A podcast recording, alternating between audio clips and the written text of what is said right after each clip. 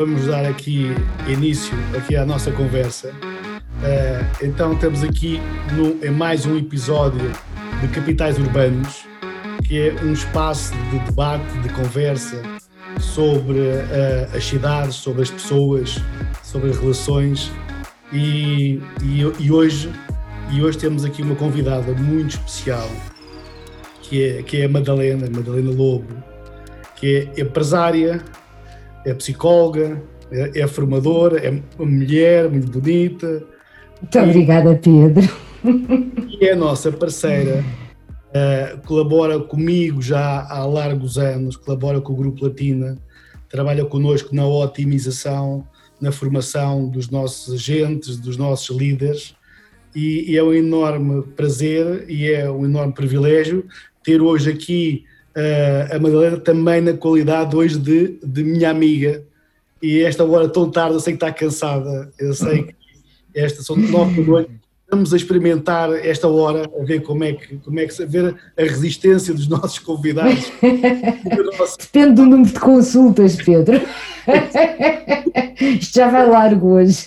E também da nossa, da nossa a, a, audiência.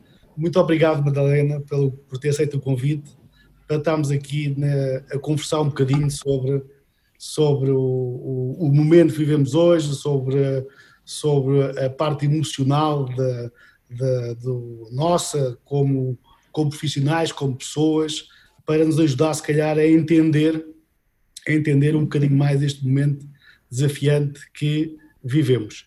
Então eu pedia para, para começar, para falar um pouco sobre um projeto que eu sei que é muito querido é, que é muito ambicioso, que é o da oficina da psicologia. Quer começar por aí? Bem, Pedro, se calhar quero começar por lhe agradecer o convite, não é? Muito obrigada, é uma honra poder estar aqui consigo e com os seus. E dizer que isto é um paradoxo uh, ligeiramente irónico, porque são capitais urbanos e eu estou rodeada de pastos de vacas, aqui pertinho de uma aldeia, a fazer vida de aldeia. Portanto, vamos lá ver como é que a gente junta os dois mundos.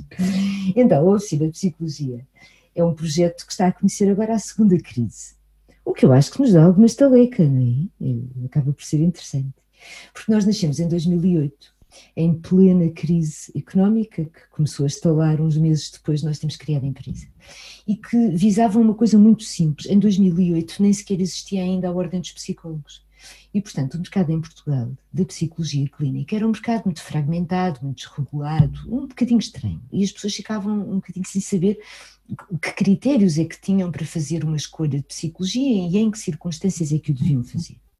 E nós tínhamos como proposta muito clara, de ponto número um, falarmos diretamente com o grande público, coisa que em Portugal isso não acontecia, e foi um grande sucesso. Só para ter uma ideia, nós somos considerados um dos websites um, na área da saúde mais importantes do mundo e somos um site de psicoterapia em português. é uma coisa curiosa. No Facebook temos 200 mil fãs, é uma brutalidade para psicólogos. Um, e saímos com uma proposta de uh, ter honorários uh, muito bem definidos, com acesso a pessoas que tivessem menos uh, facilidade financeira, mas com um backup de uma equipa que era muito boa. Eh, normalmente baixos honorários, eram em, em pequeninos IPSS, enfim, considerava-se mais estagiários, etc. E nós fizemos uma proposta ao contrário, dissemos a psicoterapia é uma área de saúde, eh, deve estar amplamente disponível para a população que dela precisa e, portanto, os psicólogos têm que saber ajustar temas de honorários a todas as populações e temos mantido fiéis eh, desde há 12 anos que continuamos a praticar exatamente isto e a ter a mesma proposta e o mesmo tipo de diálogo, etc. E tem corrido bem, infelizmente. Tem corrido bem. Eu sei que tem, tem o, o propósito de levar, de levar uh, um bem-estar, porque vive, no nosso país ainda há um bocadinho de estigma de, desta coisa de ir a um psicólogo. Ainda existe, Madalena? Olha, eu tenho uma opinião muito eu tenho sempre opiniões muito próprias, o que faz de mim um bocadinho excêntrica às vezes, e portanto, toda a gente diz isso, toda a gente fala do estigma, até inclusivamente a nossa própria ordem fala do estigma. Eu não o vejo em Lisboa, de facto, quando nós tivemos consultório no Porto, e tivemos durante cerca de 10 anos, uh, diziam-me que no Porto uh, e na zona norte do país ainda existia alguma resistência porque não era muito bem entendido o papel do psicólogo clínico, nem a quem ele recorria. Agora, aqui em Lisboa eu nunca vi esse estigma, pelo menos não em consultório particular, num centro urbano grande um, e junto da população que acede a este tipo de, de, enfim, será diferente do que um hospital psiquiátrico, por exemplo, não é? Ou no centro de saúde, uma coisa do género. Agora, a população que acede aos consultórios uh, privados uh, fala com desenvoltura, com muita tranquilidade, uh, um ou outro assim, ainda sem perceber muito bem em que, é em que é que se está a inscrever, é? mas na primeira consulta é logo tudo muito bem explicado. E, e, as pessoas não têm sequer grandes resistências atualmente, até dizer no seu núcleo de amigos, etc.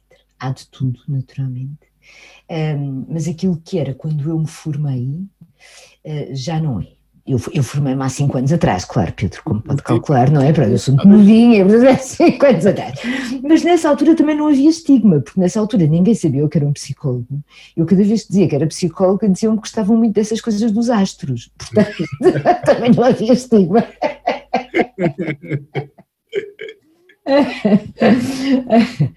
Não, mas atualmente, felizmente, as pessoas já, já começam a reconhecer para que é que serve um psicólogo, quais são as situações em que devem recorrer, e que é uma coisa descomplicada e que, eh, enfim, uma atividade como outra qualquer e está inserida no âmbito da saúde. É? Mais do que do bem-estar, é da saúde. Olha, mas eu tive aqui, eu, eu fiz o, o abuso há uma frase sua que eu pedia para, para comentar. Eu, eu, vou ler. Ai, ai, ai, ai, ai, ai. ai. É assim, humanidade, aprendizagem e humor, sem esses três componentes, esbatem-se as cores e fica tudo pardacento. Olha, viu? É uma boa frase, não é? A sério que fui eu que disse. Digo muitas coisas. Aprendizagem e humor. Liga bem, não é? Liga muito bem. O Raul Soldado tinha uma frase, acho que era o Raul Soldado que dizia: Já a minha prima Georgina gostava de dizer coisas. eu parecido, eu também gosto de dizer umas coisas. Vamos lá ver. Nós, nós normalmente, quando falamos em, em temas de psicologia, psicologia clínica muito em particular, há uma certa ênfase em tudo o que está errado, em tudo o que está mal, em tudo o que é sofrimento, em tudo o que é doença, em tudo o que precisa de ser corrigido. Mas a gente não se pode esquecer que um, a força de um sistema depende das suas fundações. Então nós podemos ter uma vida muito complicada e ter tido uma vida muito complicada. Podemos ter muitos níveis de stress diversificados na nossa vida e dificuldades uh, diversas. Mas, se nós contarmos com algumas ferramentas de base, que são ferramentas uh, extraordinariamente estruturais, uh, de fundação, que sustentam bem a nossa casa, nós não abanamos muito, ou podemos abanar um bocado, mas a casa continua toda lá direitinha. E era um bocadinho isso que eu estava, eh, penso eu, que teria na ideia quando disse essa frase. O humor, claramente, e como, como conhece Pedro, não é? Sabe? O humor faz parte. O humor é uma ferramenta brutal para nós conseguirmos criar perspectiva, para nós conseguirmos não levar as coisas demasiadamente a sério e conseguir recolocá-las dentro de áreas que sejam de significado na nossa vida e até mesmo para criarmos algum distanciamento emocional face a situações que possam estar demasiadamente quentes. Às vezes temos tendência para fazer os nossos melodramas, não é? Isso, e... que também tem o seu sítio, Pedro, e também tem o seu sítio. Eu estava a ler, eh, ainda antes, entre, entre as consultas, e agora estamos a falar, estava a ler uma senhora que, que, que tem muita piada, que é, é, uma senhora dedicada aos temas de terapia conjugal. Um, e ela estava a, escrever um artigo sobre, um, digamos que a arte e, e os fundamentos uh, da queixa. De nós nos queixarmos, de nós dizemos mal da vida, de, é um ato catártico, percebe? Andamos demasiado na onda da elevação. Temos que ser todos muito elevados ok? E eu concordo que a elevação é uma coisa bonita. Uma das minhas coisas favoritas uh, de um grande escritor português, ele, ele, ele tem um personagem que diz altitude. Altitude, meu caro, você precisa de altitude. E eu acho que isto é brutal. Nós precisamos todos de um bocadinho de altitude. Perceber? Pronto. Mas convém percebermos a humanidade intensa que compõe o nosso tecido. E a humanidade não é feita de elevação desde que a gente se levanta até que se deita.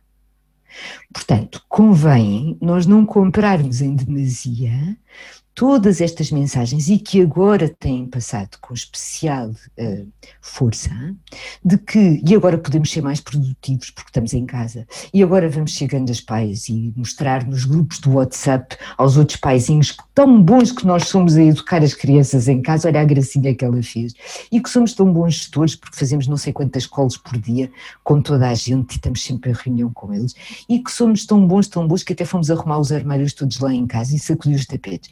Digo, conhece alguém que esteja a ser capaz disso tudo? Não, a ver. Portanto, é uma boa ideia, porque senão ficamos todos com uma sensação de ineficácia, de não sermos suficientes, de não chegarmos, de somos uns coitadinhos, porque os outros todos, a gente olha para o mundo e diz, epá, isto é grande power, e eu não estou a conseguir este power, portanto deve haver qualquer coisa de errado comigo. Isso Mas não há. O mundo, do, do, Facebook e do Instagram. Ui! Um ponto de fadas com toda a gente bonita, alegre. E, e, depois o nosso dia a dia não é assim tão bonito, não é assim tão bonito como nas redes sociais. Nada. O nosso dia a dia é feito de saltinhos entre incertezas, angústias, pequenas dores, grandes dores, aflições, não é? E que é normal. Chegamos... E que é normal. O importante depois é chegamos ao fim do dia e das duas uma, ou dizemos tive um bom dia ou tive um mau dia. Hein? Agora, os momentos agregados são momentos de intensa humanidade, de que faz parte tudo. E numa época como aquela que nós estamos a viver, o tudo não pode ser, não é expectável e até seria um bocadinho esquisito se andássemos todos muito felizes e muito elevados e cheios de otimismo e cheios de eficácia e produtividade e não é? Estranho. Portanto, a primeira coisa, se calhar, é todos nós confrontarmos um bocadinho com isto e aceitarmos que está tudo bem está tudo bem sentirmos um bocado improdutivos, está tudo bem andarmos impacientes, está tudo bem chegarmos à noite e andarmos às voltinhas na cama a dizer ai, ai, ai, ai, ai, e agora o que é que eu faço e o que é que me vai acontecer e que ponho os putos na escola, não ponho quando elas abrirem e se vêm de lá com bichos e o que é que eu faço e como é que protejo os pais, mas os pais precisam de mim. Tudo isto é normal, tudo isto faz parte, ok? Mas eu acho que não respondi à sua pergunta, porque isto é uma normal. O Pedro diz-me uma coisa e eu ponho para aqui a valer. Eu vou, eu vou pegar na, na, na, sua primeira intervenção, que foi que disse que estava no campo, que está, que está no Alentejo. E pegar aqui num paradoxo, que é, eu creio que a primeira vez que eu ouvi uma frase uh, num café, num café de campo, que dizia assim, não temos Wi-Fi, falem uns com os outros.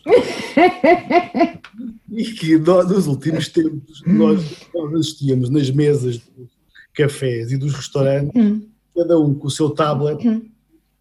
e, uh, e as pessoas não falavam umas com as outras, e esta tecnologia toda que está à volta era criticada por afastar as pessoas. Uh, e até havia quem falasse em psicologia sobre o, o, algum trauma que havia, uh, ou solidão, por causa de, de, toda esta tecnologia. E o paradoxo é que agora o mundo colocou-nos em afastamento social, colocou o, os pais longe dos filhos, longe dos avós, o mundo todo em casa, e foi esta ferramenta que é do Zoom e do, do WhatsApp e os Instagrams que paradoxalmente estão a aproximar as pessoas. É assim de loucos ou não? Olha, eu não acho nada, Pedro, mas eu se calhar não acho nada porque sou antiga. E como sou antiga, já conheci vários demónios, que é uma coisa simpática, gente. Vai conhecendo demónios ao longo da vida, percebe? Desde logo eu conheci o demónio da televisão. Isto já não foi do seu tempo. a televisão era muito má. A televisão ia dar cabo da sociedade e estragar as pessoas. Ui, que horror! O que é que aquilo ia acontecer à humanidade? tem havido demónios sucessivos. Cada vez que aparece uma nova coisa que se institui como prática do nosso dia a dia, se instala nas nossas vidas e nas nossas casas, aquilo, há sempre alguém que aparece a dizer: Ui, Jesus! O automóvel, o automóvel, quando surgiu, foi um perigo. Claro, claro, mas foi tudo. Era puxado por um cavalo ou por um boi. Claro, tudo, todas as grandes inovações que se instalam nas, nas, vidas das pessoas, aparece sempre alguém, quer mais das áreas da filosofia, quer mais com umas demonstrações científicas, eh, ok, a dizerem, a fazerem uma demonstração, é como aquilo é muito mau. Para cada coisa muito má, nós temos o seu contraponto muito bom. Verdade.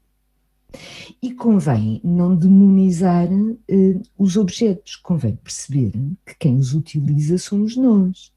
E nós podemos fazer uma boa utilização, uma má utilização. Todos concordamos que comer é bom.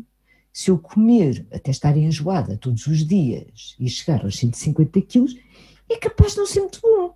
Não é? Portanto, há um problema com a comida, a comida é obra do diabo. Pá, não é. Não é? A relação que eu tenho com, com a comida ou com a tecnologia neste caso, é que tem que ser devidamente cuidada dentro de lógicas que sejam lógicas inclusivamente de significado. Não é? Como um bisturi, não é? Que pode ser usado para salvar uma vida ou pode ser usado para tirar uma vida, como uma faca. Claro, claro é rigorosamente tudo. Quer dizer, isto, eu sei que dá jeito, nós temos muito esta noção assim muito manicaísta, muito dicotómica, ao bom e ao mau, a Deus e ao diabo. Isto dá-nos jeito para nós navegarmos na vida, não é? Bom ou mau, gosta, não gosta, certo, errado. Pronto. Agora, isto tem limites e convém nós percebermos os limites das coisas. A tecnologia, de facto, foi logo uma das primeiras piadas que, que andou aí pelos grupos de WhatsApp que era, pá, imaginem que uh, o Covid tinha sido há 20 anos atrás, nós enfiados em casa com um Nokia com, com 10 SMS pagos por mês ou coisa do género. Diziam, pois, não estávamos nada bem, de certeza. ok, ia ser muito mais complicado.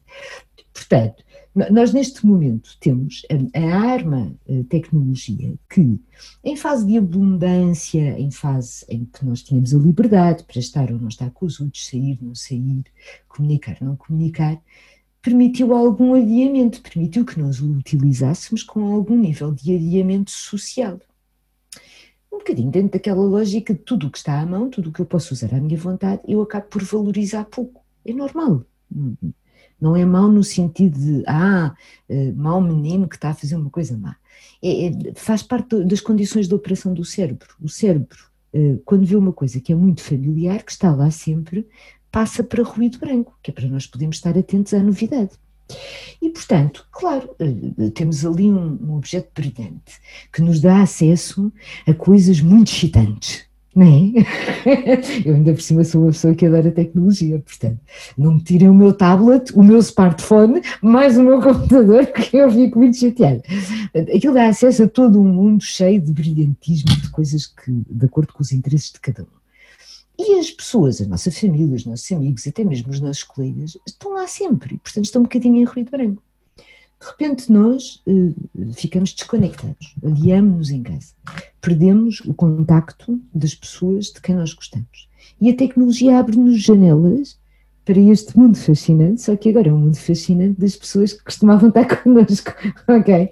E portanto nós utilizámo-lo para estabelecer contactos, para falar com as pessoas, seja por texto, seja por vídeo, seja por voz, e alavancando aquilo que uh, antes uh, a tecnologia estava a ser usada, não é a tecnologia, nós estávamos a usar para irmos para o nosso mundo porque aquilo era too much.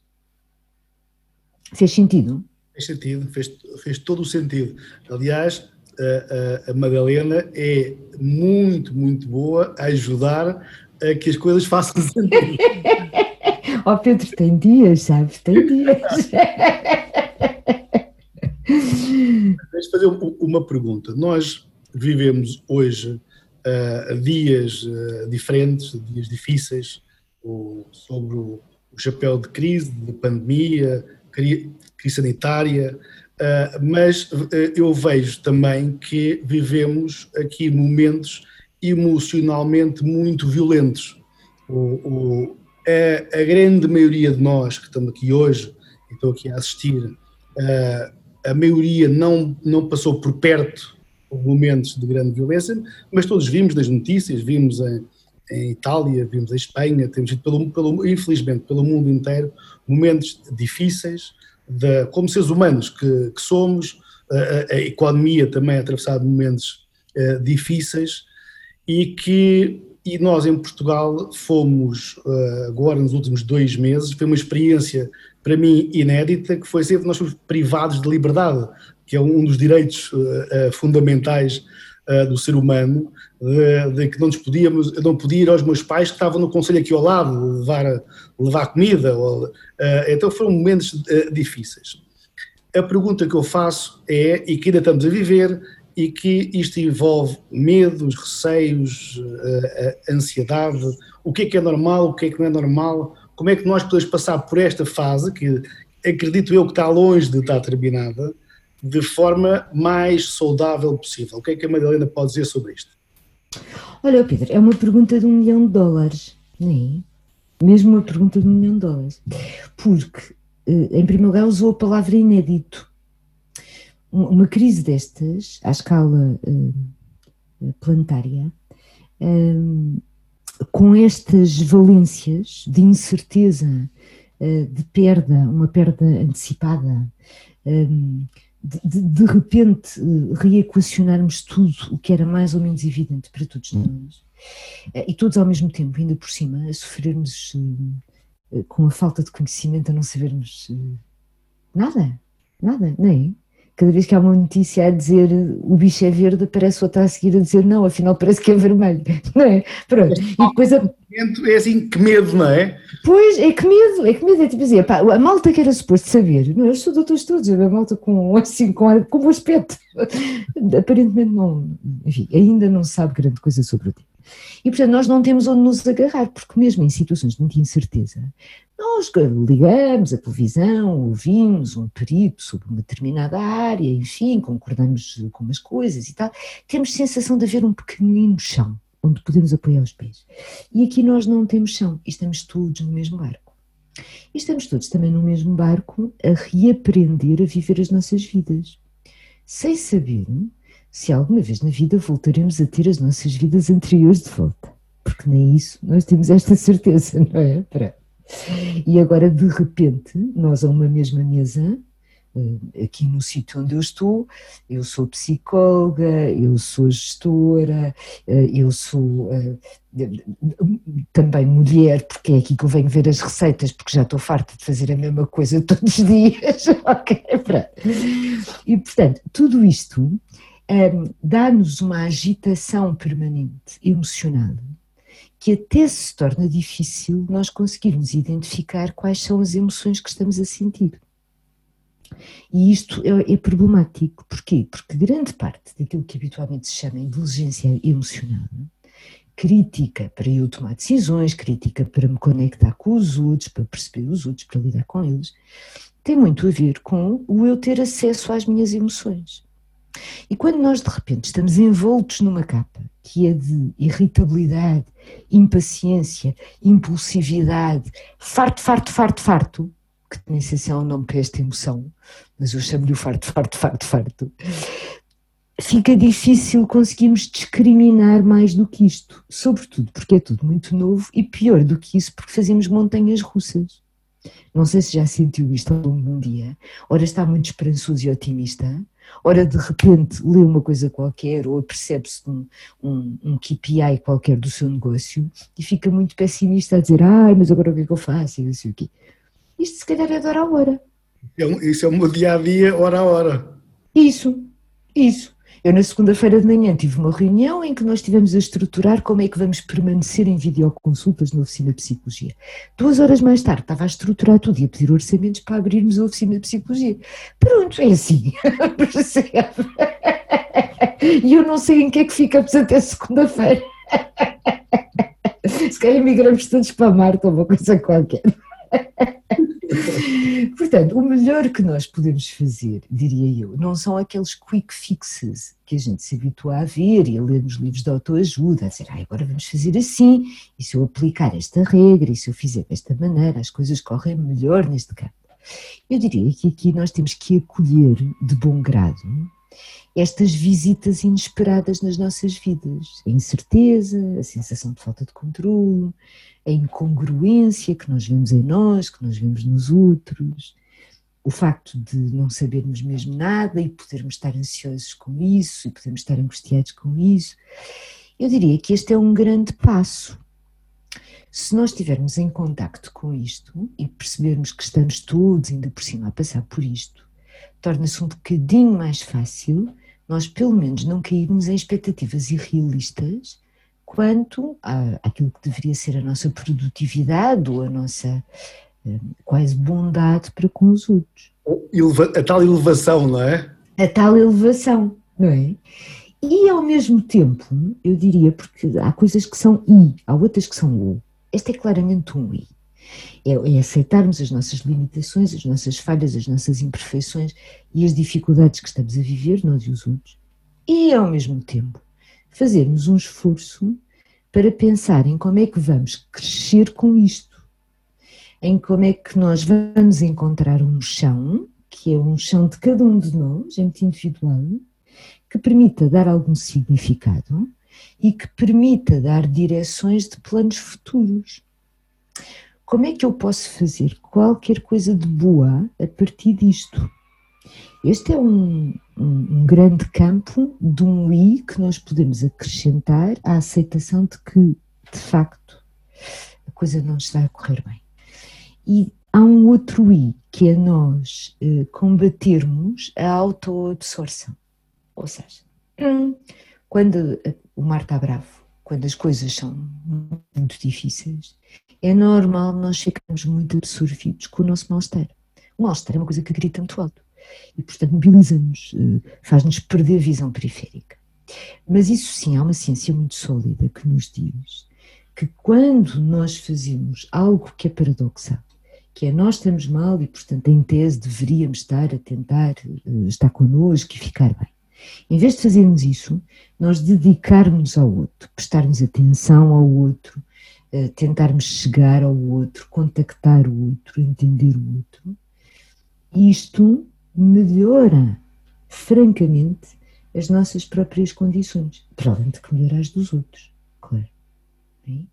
Portanto. É, por exemplo, eu, eu conheço muita gente que, que tem uma.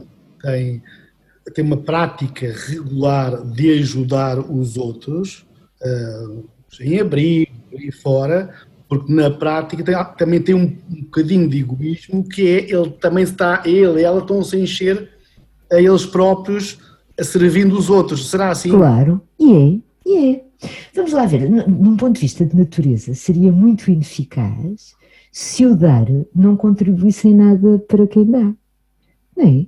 Era, era, seria algo de estranho na natureza. Era indeficiente. Por carga é?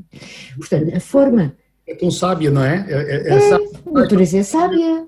Isso. Claro, e portanto colocou os comportamentos uh, uh, que todos eles em conjunto uh, compõem uma atitude de cooperação, de colaboração nas sociedades, colocou isto de alguma forma a ter como contraponto o bem-estar, o crescimento ou alguma coisa que é uma recompensa, chamemos assim, o nosso biscoito. Portanto, nós sentimos-nos bem. Diminuímos o nosso mal-estar, criamos perspectiva, etc, etc, etc. A natureza equipou-nos para isso. Portanto, é uma boa ideia nós percebermos que estamos a ficar muito focados nas nossas arrelias, arrelia é uma palavra do antigamente que eu acho deliciosa, as nossas arrelias, um, e percebemos que os outros estão igualmente arreliados e portanto a gente consiga fazer qualquer coisa para os ajudar um bocado. E não é preciso, não há necessidade de a gente ir tratar dos sem-abrigo, é?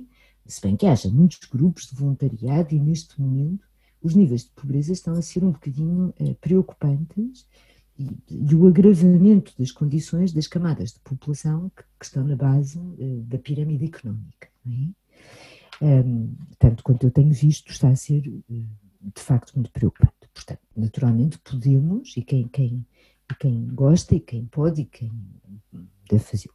Mas coisas tão simples quanto nós sabermos que temos um amigo ou uma amiga que está a viver sozinha porque divorciou-se, está viúvo, patatê, patatê.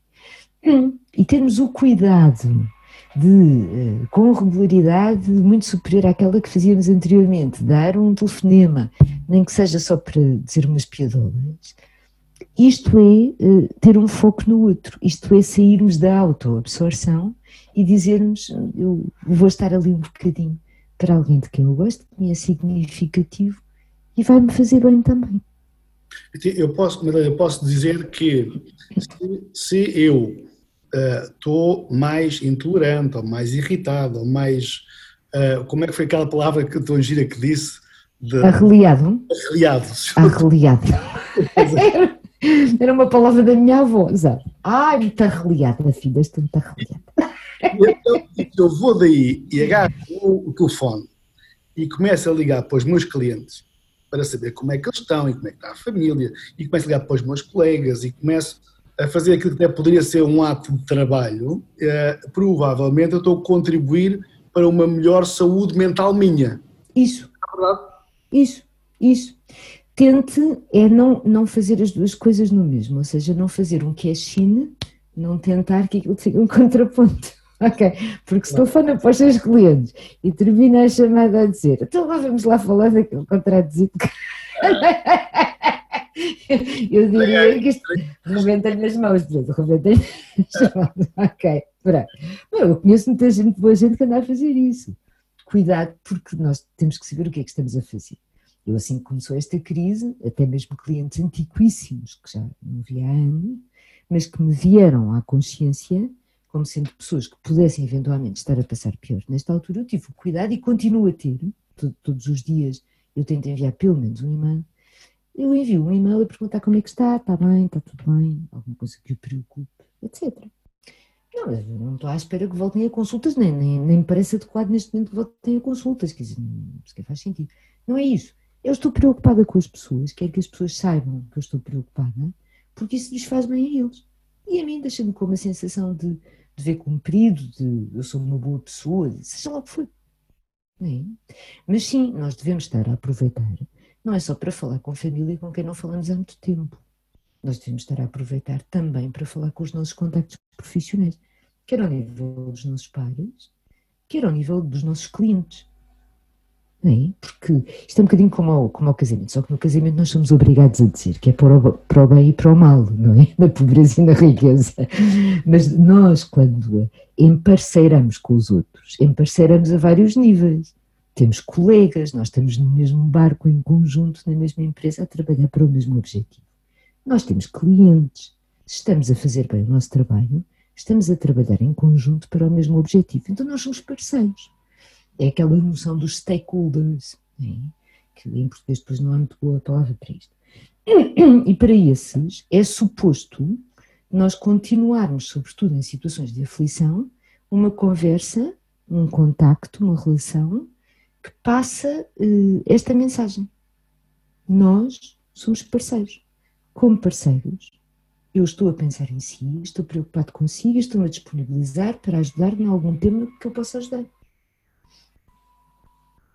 Concordo, concordo, concordo a 100%. Madalena, deixa-me fazer uma pergunta que é assim, no seguimento daquilo que está a dizer, nós temos as famílias que estão em casa a passar por momentos eh, difíceis, nós passamos, as famílias estão a passar, e, e que tipo, que tipo de, de agente imobiliário, que tipo de, de que, como é que nós devemos adequar o nosso comportamento para uh, um estado mais vulnerável, mais alterado que os nossos clientes, os nossos colegas podem estar, qual é que é a melhor forma de lidar com isso?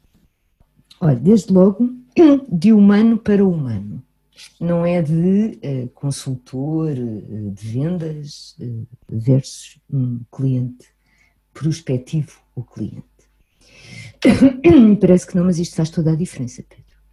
Porque se eu estiver a falar com uma pessoa, estou atenta às necessidades da pessoa, estou atenta ao contexto que a pessoa me está a mostrar naquele momento como pessoa. O resto decorre daí. Okay? E nesta, se isto já é uma boa prática de vendas de uma forma habitual e de negócios de uma forma geral, numa fase como esta, em que as pessoas estão absolutamente inundadas, porque eu acho que isto é uma boa ideia de é uma, uma ideia de inundação, não cabe mais nada. Ok? Isto não cabe mais nada. O copo está cheio. É importantíssimo que a gente se conecte com os outros com calma, com paciência e ao nível muito humano. Ok? Por exemplo, se eu estou a falar com uma pessoa e percebo que a pessoa me está a partilhar uma mensagem de incerteza, num momento como este, em que eu percebo que eu própria estou a lidar mal com incertezas de uma forma geral, eu vou tentar ter um discurso um bocadinho mais pedagógico. Do género, ainda hoje, parece uma cliente, nós todos os dias temos pedidos de consultas, não é? Um pedido de consulta em que a pessoa diz: Eu não estou muito segura como é que se processa uma consulta de psicologia. De uma forma normal, eu respondo: Olhe, vou encaminhar para um psicólogo, o psicólogo fala consigo e explica na primeira consulta, vai logo perceber. É uma coisa deste género. Porque é uma, é pergunta, quer dizer, dá-me trabalho a explicar, percebe? E não faz sentido, não, tempos normais, não faz sentido. Em tempos de incerteza, eu digo: olha, uma pessoa que está angustiada, está inundada, isto é uma gota que já faz transbordar o copo. Em toda a incerteza, ainda tem a incerteza de eu vou falar com uma pessoa, do que, como, onde, não é? Então, eu tenho mais cuidado e explico. Acontece assim, pode escolher assim, depois vai um psicólogo assado, que depois diz não dá, né? O resultado é o mesmo, só que se calhar o resultado no sentido de, epá, para aquilo que interessa, é? quem tem que perceber como é que se conduz uma consulta é o técnico. Para aquilo que interessa, o resultado é o mesmo. Mas de um lado eu tenho uma pessoa a quem acalmei eh, um bocadinho da incerteza, que faz parte da incerteza geral que está a viver hoje, e do outro tenho uma pessoa que vai continuar a somar frustração. Portanto, se nós estivermos atentos aos outros e bastante em contacto connosco, porque é, é preciso nós percebermos que, tal como nós, também os outros. Se eu estou impaciente, o outro está impaciente. Se eu faço snaps emocionais, em que me salta a tampa, né, os outros também. Não, assim como comigo não tem nada a ver com os outros, tem a ver com o mal-estar interno que eu estou a sentir, os outros, quando fazem, também não tem nada a ver comigo. Portanto, eu posso limitar-me a olhar, respirar um bocadinho, dar espaço, retomar a conversa e não agravar o tema. Ok? Portanto, muito contacto comigo, perceber que tudo é mais complicado para as pessoas neste momento, porque estão uh, de copo cheio. Uh, com uh, mais incerteza, com mais incapacidade para perceber coisas, não é? Ah, vamos falar de contrato porque é preciso fazer isto e depois não se pode esquecer de não sei o quê. Não vai dar. Já estão cheios, percebe? Portanto, quanto mais eu consiga uh, facilitar aquilo que é a tarefa do outro, mais provável é que me entreguem as coisas nas minhas mãos. E, e, o segredo aqui é o regressar às bases, que não é novidade, mas é um reforço, que é ir pela relação. Sempre pela relação. Pela relação. Sempre pela relação. Eu, eu sei que aquilo que ficou para a história foi uma coisa chamada técnicas de vendas. E vá, eu sei porque eu estava lá quando inventaram o termo. Percebo vantagens de ser antigo, de facto. Mas nunca funcionou.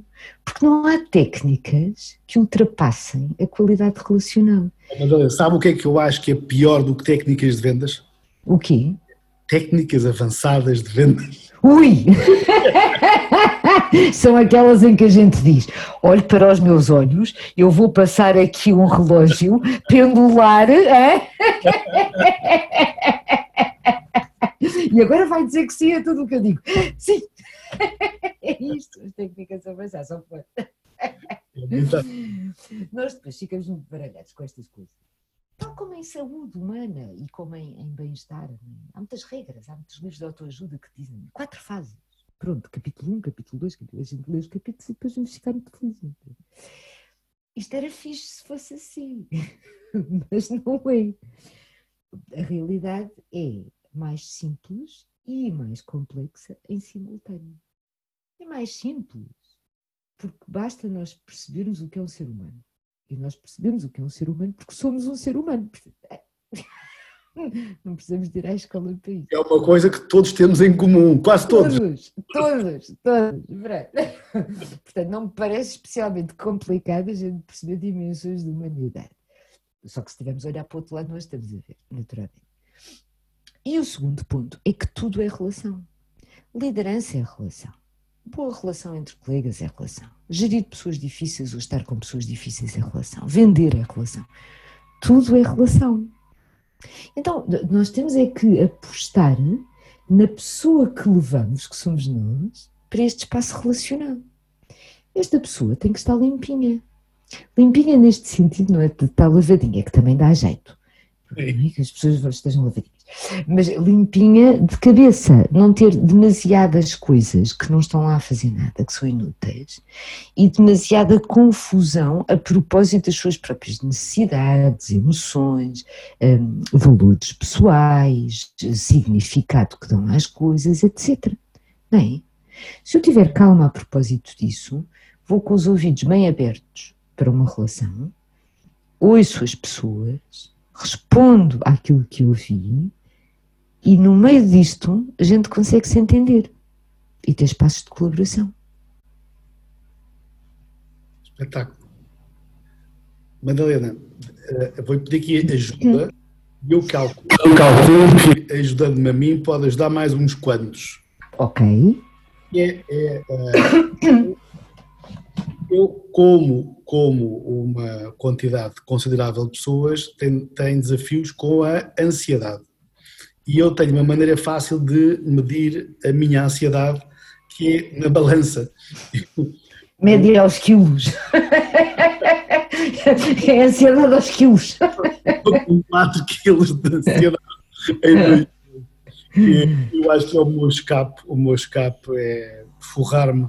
Forrar-me também é um termo bonito. Também é um termo bonito, também é muito bonito. Na comida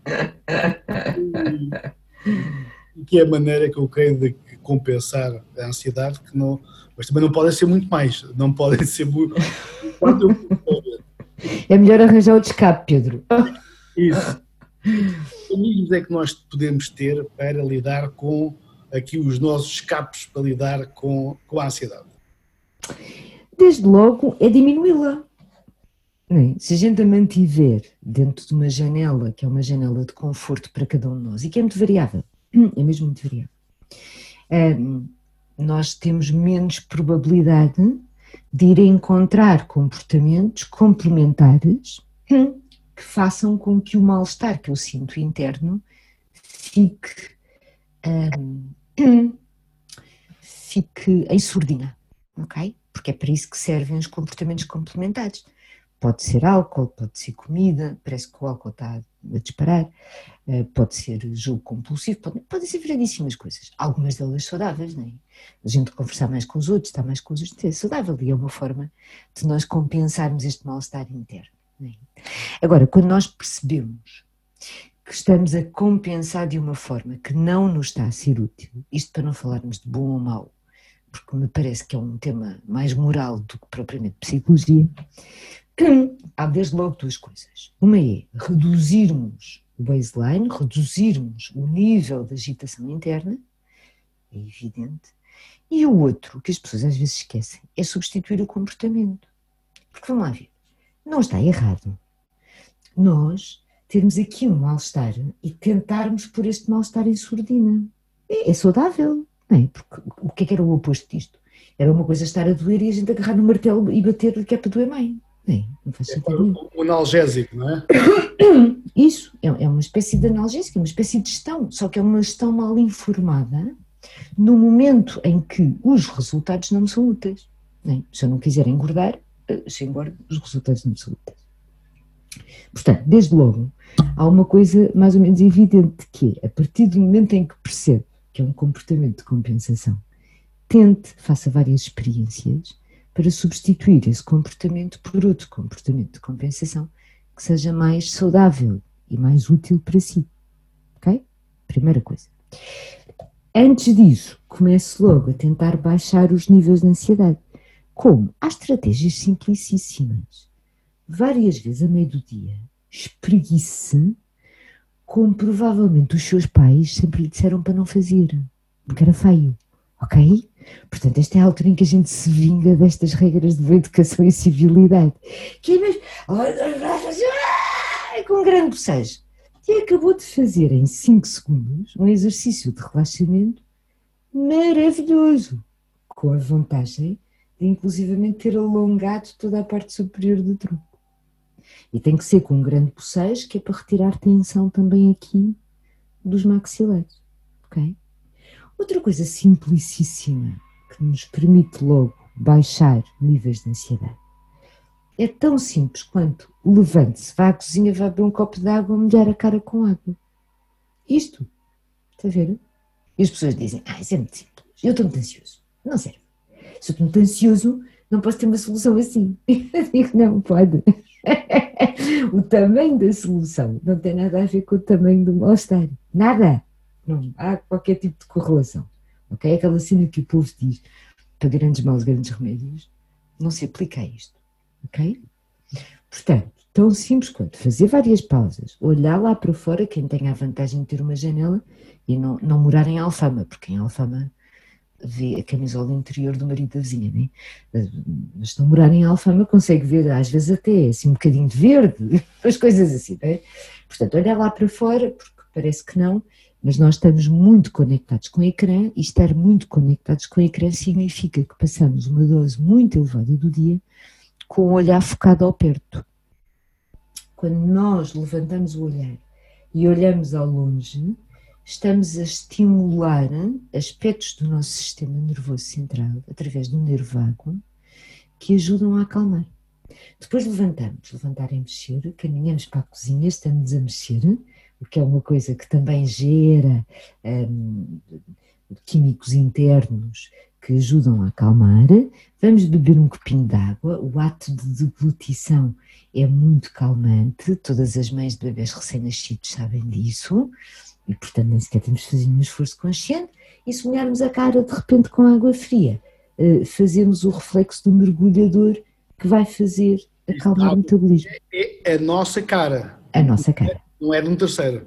Não, não, não. Por muito que apeteça, sabe? Por muito que apeteça, eh, eu sugeria que começasse pela cara do próprio. Pelo menos que comece, sabe? Eu gosto que as pessoas mantenham liberdade de ação. Até porque enquanto for água fria, não for assim mais nada, mais de contacto, sabe?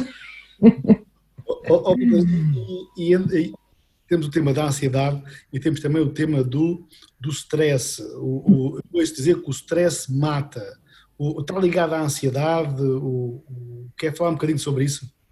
Olha, temos quantos anos? Já nem horas, eu tinha que ser anos, percebo. Para discriminar stress e ansiedade. Nós, nós temos 10 minutos. Olha que lindo! então vou para a versão hiper mega curta. Perguntas que já não vou fazer. oh meu Deus. Pronto, então vamos lá à versão condensada da condensada. Stress e ansiedade costumam ser utilizados em separado para significar fenómenos clínicos que são diferentes. Viu que eu disse clínicos? Pronto. Um, vamos considerar, vamos, vamos definir aqui entre nós, vamos pactuar e depois fazemos aí umas apresentações em conferências internacionais, que a ansiedade é algo que emerge de uma reação do tipo medo, ok? Se bem que não seja medo, é muito mais específico e tal, ansiedade é um bocadinho mais difuso. Um, além de outras diferenças, uh, e que stress é tudo aquilo que nasce eh, nas suas várias caras, da necessidade de adaptação. Ok? Então, ambos podem e estão a coexistir neste momento. Para já porque estamos todos chinhos, chinhos de medo. Verdade? Pronto. Até eu, que sou calma só para ir às compras, penso em 40 coisas do que eu pensei na vida. Pronto. E stress, mal de nós, se encontrarmos alguém que não esteja em stress, porque é sinal que não teve nada para se adaptar. Então, o que, o que, onde é que mora? Onde é que vive? Em que planeta? Por exemplo, é grave. É grave, não é? É esquisito. Alguém se esqueceu de informar o que é que se está a passar. Portanto, claro que nós estamos todos a passar por uma reação de stress elevado.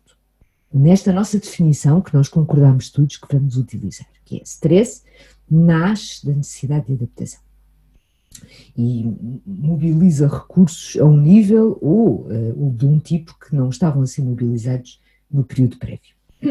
E estamos todos também, de várias formas e com vários níveis, com ansiedade acrescida. Ok? Isto é normal é normal e até é saudável, porque significa que as pessoas sabem o que é que está a acontecer. Agora, o stress mata. Ponto número um. Eu tenho a ideia que nunca deve ter sido escrita numa certidão de óbito, motivo do óbito de stress.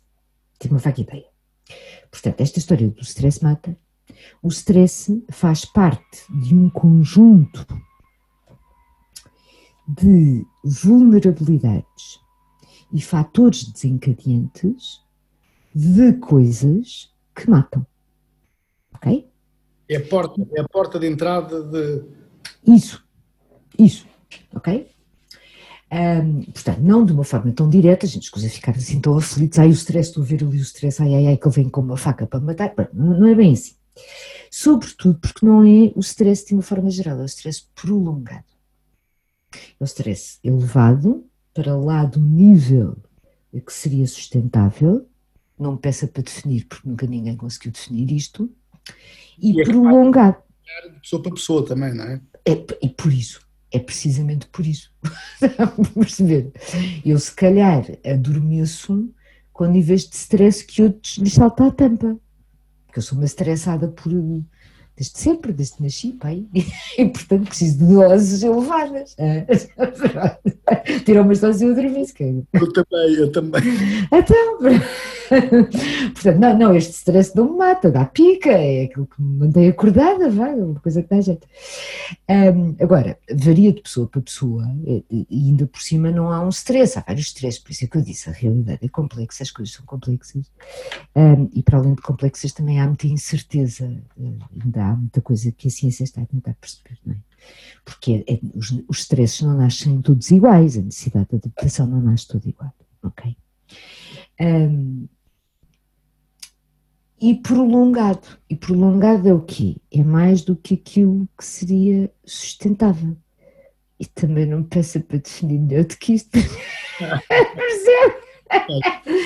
Portanto, se nós andarmos em stress, permanentemente, muito stress, com os sintomas claros de stress, é? alterações de sono, alterações de apetite, alterações de humor, percebemos que estamos a ter alguma, algum compromisso cognitivo, porque andamos mais patarecos, andamos mais indecisos, eh, levantamos para ir buscar uma coisa, damos dois passos, já não sabemos o que é que íamos buscar, este género de coisa. Mais arreliados. Diga, diga. Mais arreliados também. Mais arreliados, muitíssimo mais arreliados. E então, quando a gente dá dois passos e não sabe porque é que está a dar dois passos, ele vai arreliar. Eu imenso, pronto. Mas, de facto, se a gente diz assim, olha, foi um mês, e vão dois, e vão três, já vamos em seis, e passei um ano nisto, eu digo, olha que provavelmente, de um ponto de vista de condições médicas e físicas, já deve estar a começar a ver aparecer algumas coisas, ok? Que são bons sinais de que tem que fazer aqui umas alterações. Agora, nós estamos a falar eh, previsivelmente uh, de uma situação que já muitas pessoas começam a dar sinais, eu noto isso pelos meus clientes, começam a dar sinais de adaptação, portanto, os níveis de stress, uh, previsivelmente, se nós tivéssemos uma forma boa de, de, os medir, estariam a começar a ficar um bocadinho mais controlados. Previsivelmente alguma coisa vai acontecer que vai requerer uma nova adaptação, ou nós vamos todos para o trabalho benzemos três vezes à espera de não morrer, ou voltamos todos para casa e já estávamos semi-adaptados à coisa. Portanto, uma nova adaptação, novamente o stress vai aumentar, é expectável, e depois entramos naquilo que tem vindo a chamar de uma nova normalidade, seja lá o que isso for. Que a partir do momento em que entra a velocidade de cruzar, os nossos níveis de stress também, eh, em tese, ficarão um bocadinho melhor geridos. Isto como um todo porque pessoas que perdem emprego, pessoas que uh, perderam pessoas porque morreram, etc. Quer dizer, naturalmente que teremos aí outro tipo de fatores. Não é? Agora, não fiquem demasiadamente enervados. Esta era a mensagem.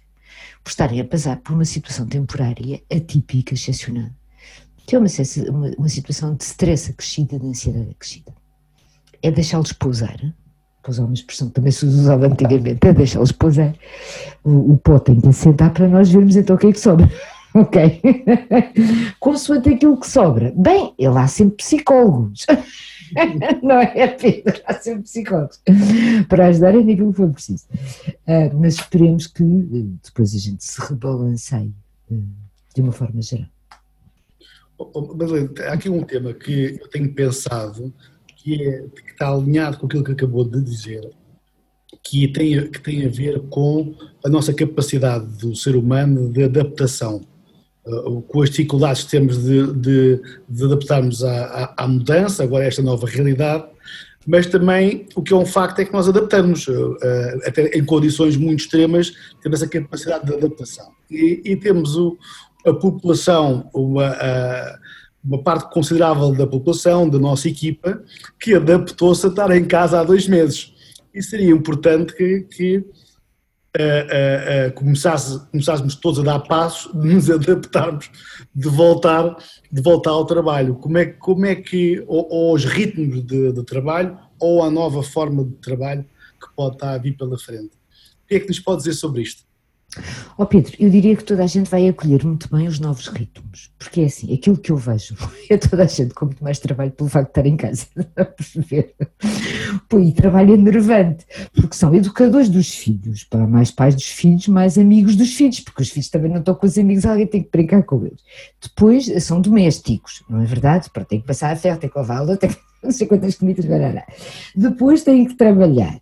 E ainda por cima um trabalho que depois vai, vai abaixo e depois tem que se pôr assim, leva muito mais tempo, é muito mais complicado, sem fronteiras, aquelas fronteiras geográficas naturais. Trabalho no trabalho, em casa de descanso, não sei o quê, agora desapareceu. Portanto, eu, eu diria que as pessoas voltarem ao seu ritmo uh, anterior Acho que é aquilo que toda a gente vai para a cama, faz uma oraçãozinha à noite e sai para lá.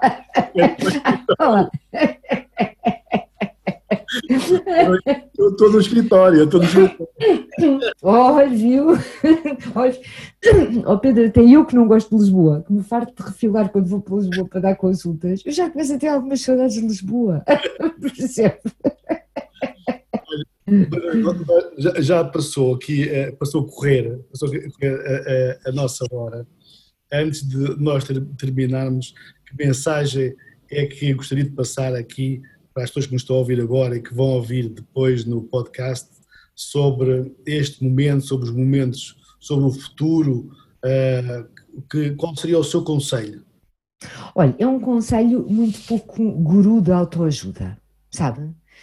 Não sei, sinto-me como desonesta se agora de ser uma daquelas regrazinhas eh, muito simplistas para as pessoas usarem, não me parece com certo Parece-me que é uma boa lógica nós, a cada momento, pensarmos assim. Adaptação é uma coisa que está a ser feita por mim, acima de tudo, é uma coisa feita por mim. Porque eu tenho uh, uma biologia que é muito plástica, ok? O nosso cérebro tem uma capacidade de plasticidade absolutamente brutal. Portanto, adaptação com mais vontade, menos vontade, mais refilice, menos refilice, é uma coisa que eu vou fazer e conto com a minha natureza para fazer. Aquilo que eu tenho que fazer é crescer, que é muito mais do que adaptação. Portanto, o meu organismo está a fazer a tarefa da adaptação e a mim compete-me perguntar-me a mim própria quem é que eu vou ser depois desta crise. Como é que eu me vou construir? O que é que eu quero modificar? O que é que eu quero ressignificar na minha vida depois desta crise. É isto que me compete, porque isso é o crescimento depois humano. Isto é o chamado crescimento pós-traumático, ok? E temos que o fazer, porque isso a natureza não está equipada para fazer sozinha. Temos que fazer a nossa parte, não é? Isso, isso. Porque como alguém disse, uh, o descontrolo, nós não temos culpa dele neste momento, não controlamos praticamente coisa nenhuma. Mas nós somos responsáveis por aquilo que vai acontecer no futuro. Nós não somos responsáveis pela falta de controle agora. Agora, nós somos responsáveis pela humanidade que nós vamos ver no futuro, pelas vidas que vamos levar no futuro, pelo aquilo que vamos construir no futuro. O, o, mais uma vez, a humanidade, a, a, aprendizagem e o humor que também sempre teve presente. Lá está. Lá está. Olha, muito obrigado. Obrigada eu, Pedro. É sempre um gosto conversar consigo e partilhar umas gargalhadas consigo. É, é a primeira, nós temos tido muitas horas de, de conversa e é a primeira vez que temos uma conversa a 200 km de distância, 150, não sei exatamente. São 200 certinhos. e foi como se estivéssemos sentados numa cadeira. Foi, foi um gosto, foi, foi riquíssimo.